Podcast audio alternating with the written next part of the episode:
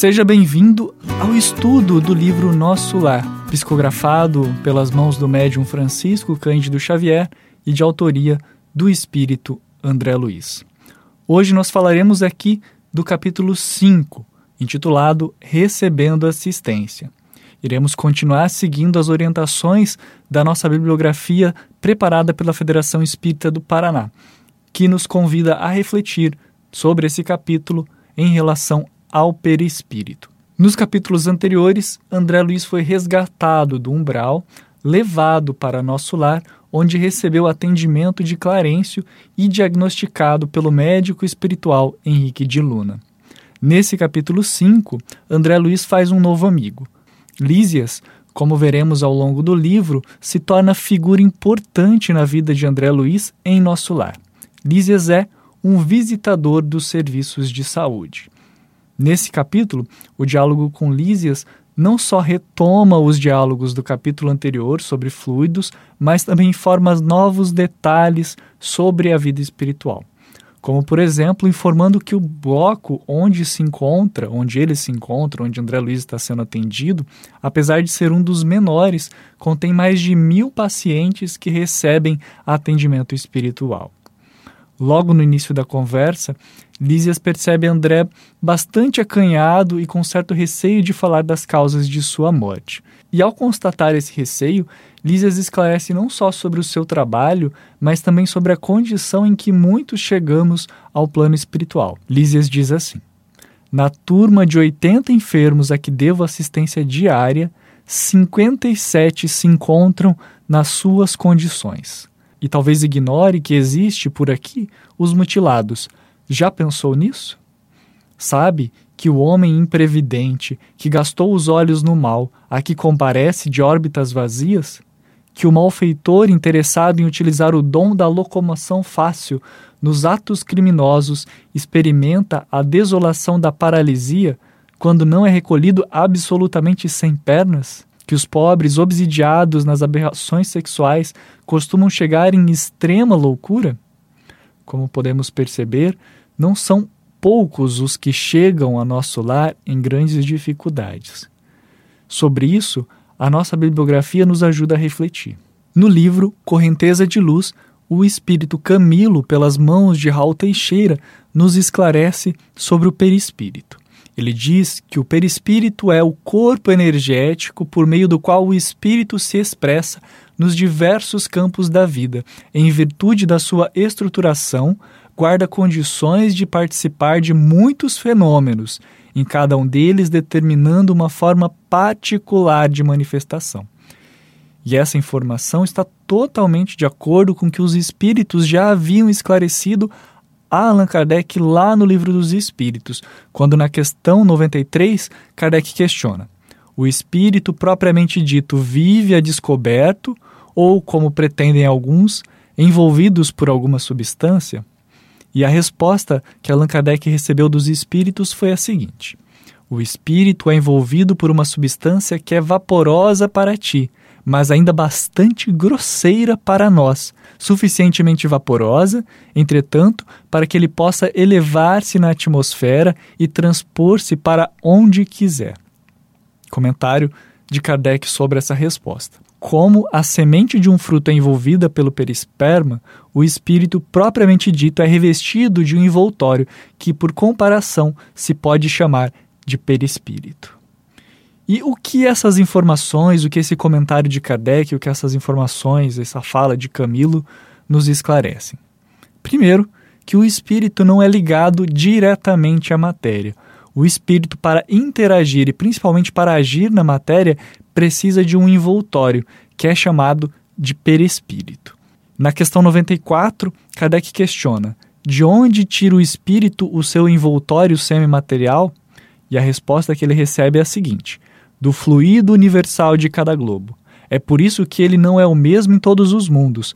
Passando de um mundo para outro, o espírito muda de envoltório, como mudais de roupa. Já havíamos falado do fluido universal no estudo anterior, e aqui ele aparece mais uma vez. Para se ligar à matéria, o espírito precisa do fluido cósmico universal, que forma o seu perispírito. Não podemos afirmar que o homem já tenha descoberto o fluido cósmico universal. Mas depois do estudo passado, um amigo compartilhou comigo um, um estudo, um artigo, que falava sobre um comportamento líquido da luz em determinadas condições. Resumidamente, para não nos confundirmos, cientistas que estudam fenômenos quânticos demonstraram que a luz, sobre condições especiais, pode se comportar como um líquido que flui e ondula em torno dos obstáculos que encontra, como a corrente de um rio entre as pedras. A luz líquida, como é chamada, é uma substância muito peculiar. Não é sólida, nem plasma, e tampouco se comporta exatamente como um líquido ou um gás. Os cientistas chamam de condensado de Bose-Einstein, o Beck na sigla em inglês, e a consideram o quinto estado da matéria. Nesse estado, as partículas se sincronizam e se movem em harmonia, formando o que eles chamam de um superfluido. O estudo sobre esse estado da matéria tem sido visto como uma oportunidade de criação de computadores ópticos que possam aproveitar a interação das partículas de luz sem o problema da dissipação ou aquecimento dos computadores comuns. Isso os tornará muito mais rápidos e consumirá menos energia. Porém, também ajuda a percebermos como existe muito conhecimento que ainda temos para descobrir. Alguns séculos atrás, o homem acreditava que o átomo era a menor partícula do universo. Hoje, os estudos quânticos, pelo menos os sérios, nos abrem portas para um universo muito mais complexo. E eu falo sérios porque tem muita gente se aproveitando do termo quântico simplesmente para vender produtos, sem ter nenhuma base científica no que fazem. Então, fiquemos atentos. Mas, voltando, além de mostrar que existem muitas coisas para ser descoberta, o que esse exemplo tem de relação com o nosso capítulo? Pois bem, dentro desse universo complexo e invisíveis existem muitas relações e interações. O fluido cósmico universal, em sua essência, possui características que não entendemos, mas, quando moldado em um perispírito, serve como uma ponte entre o mundo espiritual e o mundo material, o mundo físico, o mundo que agora nós estamos aqui habitando. É através do perispírito formado pelo fluido universal que o espírito pode se expressar nos diversos campos da vida, como nos esclarece Camilo.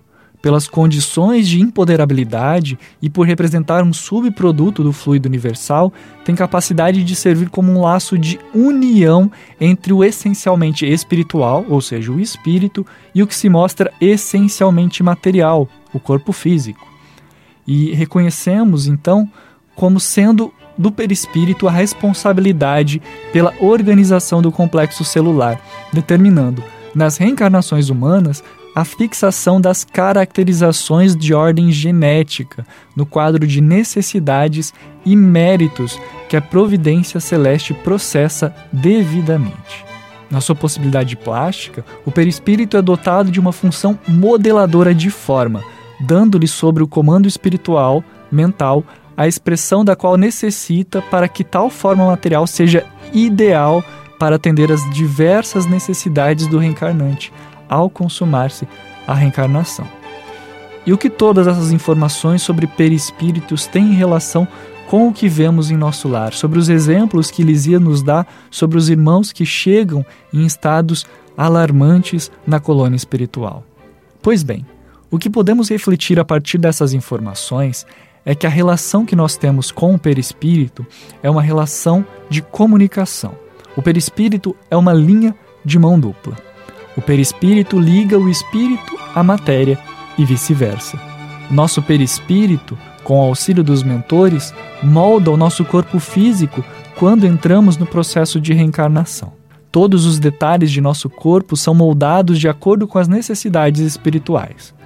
Por exemplo, se temos uma necessidade no campo da vaidade, podemos nascer com um corpo que nos permita trabalhar para sermos menos vaidosos. Doenças genéticas também são programadas, atraída do DNA de nossos pais de acordo com as nossas necessidades morais e espirituais. Porém, o contrário também é válido. O que fazemos com o nosso corpo influencia o nosso perispírito e, consequentemente, nós, espíritos. Cada descuido, cada falta de atenção, Cada uma das ações imprudentes que temos com o nosso corpo será refletida no nosso perispírito. Por isso que Lísias nos fala nesse capítulo que muitos são os amigos que se encontram em dificuldades no plano espiritual. Lísias diz: As religiões do planeta convocam as criaturas ao banquete celestial. Em sã consciência, ninguém que se tenha aproximado um dia da noção de Deus pode alegar ignorância nesse particular inconstável ao número dos chamados, meu amigo. Mas onde os que atendem ao chamado? Com raras exceções, a massa humana prefere aceder a outro gênero de convites. Gasta-se possibilidades nos desvios do bem, agrava-se o capricho de cada um, elimina-se o corpo físico a golpe de irreflexão. Resultado: milhares de criaturas retiram-se diariamente da esfera da carne em doloroso estado de incompreensão. Multidões sem conta erram em todas as direções nos círculos imediatos à crosta planetária, constituída de loucos, doentes e ignorantes. A mensagem desse capítulo é mais uma vez um grande alerta. Nos esclarece sobre o perispírito, sobre a sua formação fluídica. Nos esclarece que assim como a vida espiritual influencia a vida material, a vida material também influencia a nossa vida espiritual. Nos esclarece que a vida material é um reflexo da vida espiritual, mas que se não cuidarmos da matéria, também não cuidamos do nosso espírito. Por isso, é importante cuidar do corpo e da alma. Não está aqui na nossa bibliografia, na nossa recomendação, a leitura desse capítulo, mas eu deixo como sugestão de leitura para complemento desse debate a leitura do texto do Evangelho que fala justamente sobre cuidar do corpo e da alma, sobre a necessidade de nós estarmos cuidando dessa vestimenta, desse corpo que tanto nos auxilia nesta encarnação. Muito obrigado a todos pela participação. Aguardo pelos comentários de vocês no YouTube, nas nossas redes sociais.